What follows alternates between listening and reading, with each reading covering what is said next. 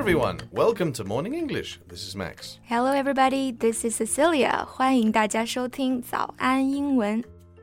Max, I'm so excited to finally have this chance to talk with you. What are you talking about? We talk every day. oh, I mean, talking on a specific topic. I really want to hear your opinions on this one. N- now you're making me curious. What's it about? The British royal family, Prince Harry and his wife Meghan Markle. Oh, them. You know they've announced that they would step away from their royal duties, right? Yeah, but here is something new. They're sitting down with Oprah for a two-hour tell-all interview. 哈利王子夫妇最近参加了奥普拉的访谈节目，爆出了不少猛料哈。那形容这个节目 tell all，就是说它非常的坦率，好像和盘托出一样哈。Yeah, I've watched it. It really deserves some discussion. All right, let's do it. 在节目的开始，给大家送一个福利。今天给大家限量送出十个我们早安英文王牌会员课程的七天免费体验权限，两千多节早安英文会员课程以及每天一场的中外教直播课，通通可以无限畅听。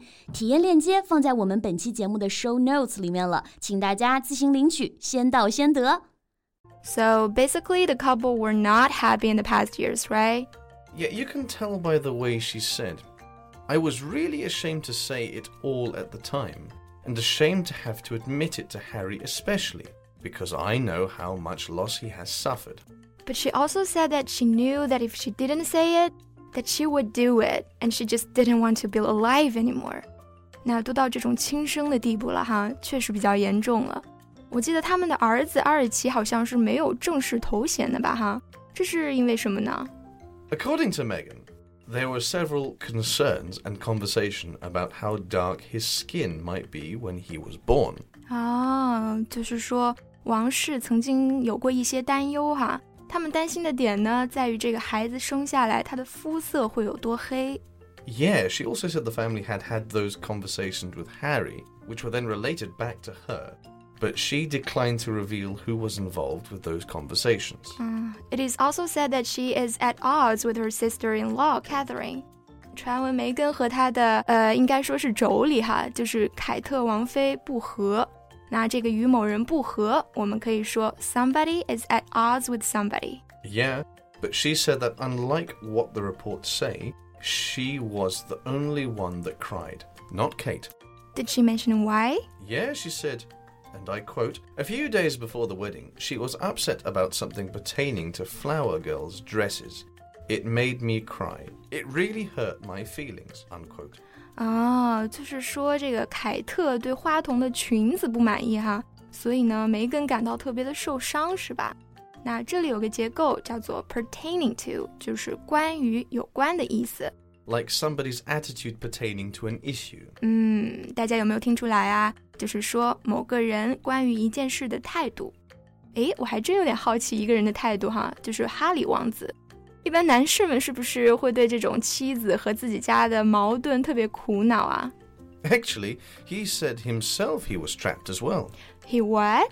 How could a prince born into privilege have been trapped? Trapped within the system. Besides, he believes his father and his brother are trapped too.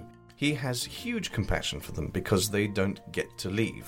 Wow, so Kate, Prince William, and Prince Charles are all in her crosshairs.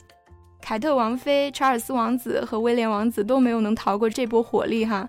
那这个 crosshairs 就是射击的时候呢，瞄准镜的那个十字准线。所以说，somebody is in somebody's crosshairs，就是说被某人瞄准， 成为某人的靶子。Yeah. Only the queen spared their ire. 只有女王躲过了他们的怒火。那我还挺想知道哈，就是王室听到了他们这番言论啊，是个什么反应呢？Well, Buckingham Palace did issue a statement on behalf of the Queen. It says. The whole family is saddened to learn the full extent of how challenging the last few years has been for Harry and Meghan. 嗯，就是说，得知过去这几年对于哈里和梅根来说这么艰难哈，全家人都很难过。The issues raised, particularly that of race, are concerning. While some recollections may vary, they are taken very seriously and will be addressed by the family privately. 嗯，他们提出的问题，特别是种族问题， 十分令人关切。尽管一些回忆可能有所出入哈，但是王室家族依然会严肃对待，并且私下解决。 Harry, Meghan, and Archie will always be much loved by the family members. 哈里、梅根和二奇将永远是亲爱的家庭成员。哎呀，这个回应还是非常得体的。The whole thing is quite astounding, right? Yeah, it's definitely a bombshell. 绝对可以说是一颗重磅炸弹。那重磅炸弹我们叫做 bombshell， 也就是指这种意外消息、出乎意料的事情。另外呢，刚刚 Max 在说这件事令人吃惊的时候，用的是 astounding 这个词。Yeah, it means something is so surprising that it is hard to believe. Right. Here is a really interesting headline from the Telegraph. Forget hiding behind the sofa, the royal family needed a bulletproof vest as Harry and Meghan let rip. 嗯，就是说王室也别想躲着了。 哈里夫妇这么爆料下去，他们得要穿防弹衣才行了。那这里面呢，就有几个很好玩的表达。Bulletproof 是防弹的，vest 指背心，bulletproof vest 就是指防弹背心、防弹衣。另外呢，这个标题说哈里夫妇 let rip，这个 let rip 就是开足马力，尽情的去做一件事。I read an article calling this interview a tragedy. A tragedy，上来就说这个采访是个悲剧了。Yeah, they say the act is like an assassination attempt on a beloved institution. 嗯，这个措辞还是比较激烈的哈，说这种行为就像针对备受爱戴的王室的一次暗杀尝试啊。Well, I guess this whole thing does pile pressure on the royal family. 那在某事上堆积，我们用 pile something on something 这个短语。 那像我们刚刚说的，给王室带来了压力，就可以说 pile pressure on the royal family. Sure, it has Britain a buzz. You know, critics howl in outrage. 嗯，确实在英国闹得沸沸扬扬的哈，各路评论家们都义愤填膺。A buzz 就是议论纷纷的、嘈杂的。Have Britain a buzz 就是说使英国议论纷纷。Yeah, they are explosive revelations partly because it involves race issues. 对，之所以这么的爆炸性哈，还是因为涉及到了种族问题。